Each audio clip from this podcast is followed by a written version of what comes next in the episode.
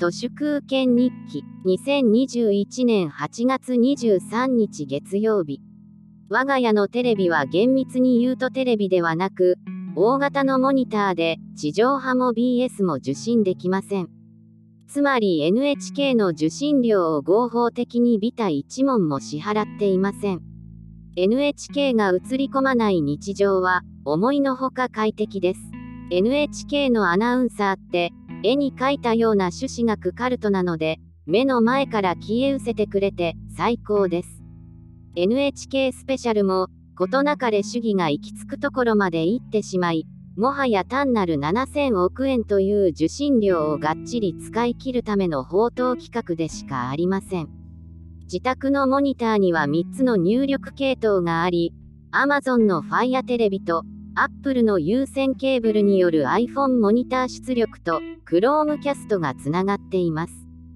Fire テレビで YouTube を見るとクソみたいな広告を強制的に見せられるので、Fire テレビを Netflix 以外、ほとんど使わなくなりました。YouTube は Chromecast 経由で広告をブロックするブラウザで見ています。YouTube の広告は最近どんどん5秒のものに変わっていて、地上波の15秒から3分の1の価値になってしまいました。もはやほとんどの人は広告だと気づいた時点で、そのメッセージを拒絶しています。YouTube の5秒 CM だけじゃなくて、楽天の検索連動型広告なども、広告で上位に来ているものには、PR のマークが入っているので、まともな IT リテラシーのある人は、RPP 広告で上位に表示されているものは、無視します。もっと言えば、Google などの検索によって誘導される情報そのものが、すべて鍵括弧付きの広告なので、人は少しずつ検索そのものをしなくなっています。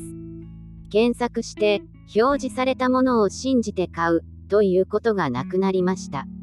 Amazon なんかも上位に表示されるものほど巧妙かつ作為的なものである確率が増して信用されなくなりました。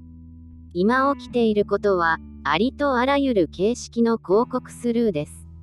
この10年は世界最大の広告会社は Google でしたけど、広告の寿命そのものがもう残りわずかなのです。広告とは要するに、1対 N の情報です。広告主やプラットフォーマーという、1から不特定多数の人々に発信するコンテンツそのものが、全く信用されなくなりました。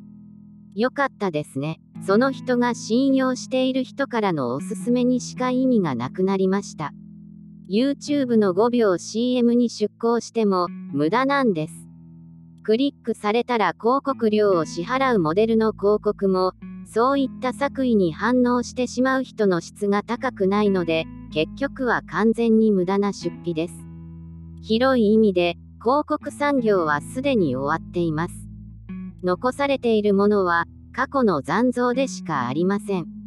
以上、本日も最後までありがとうございました。人の行く裏に道あり花の山。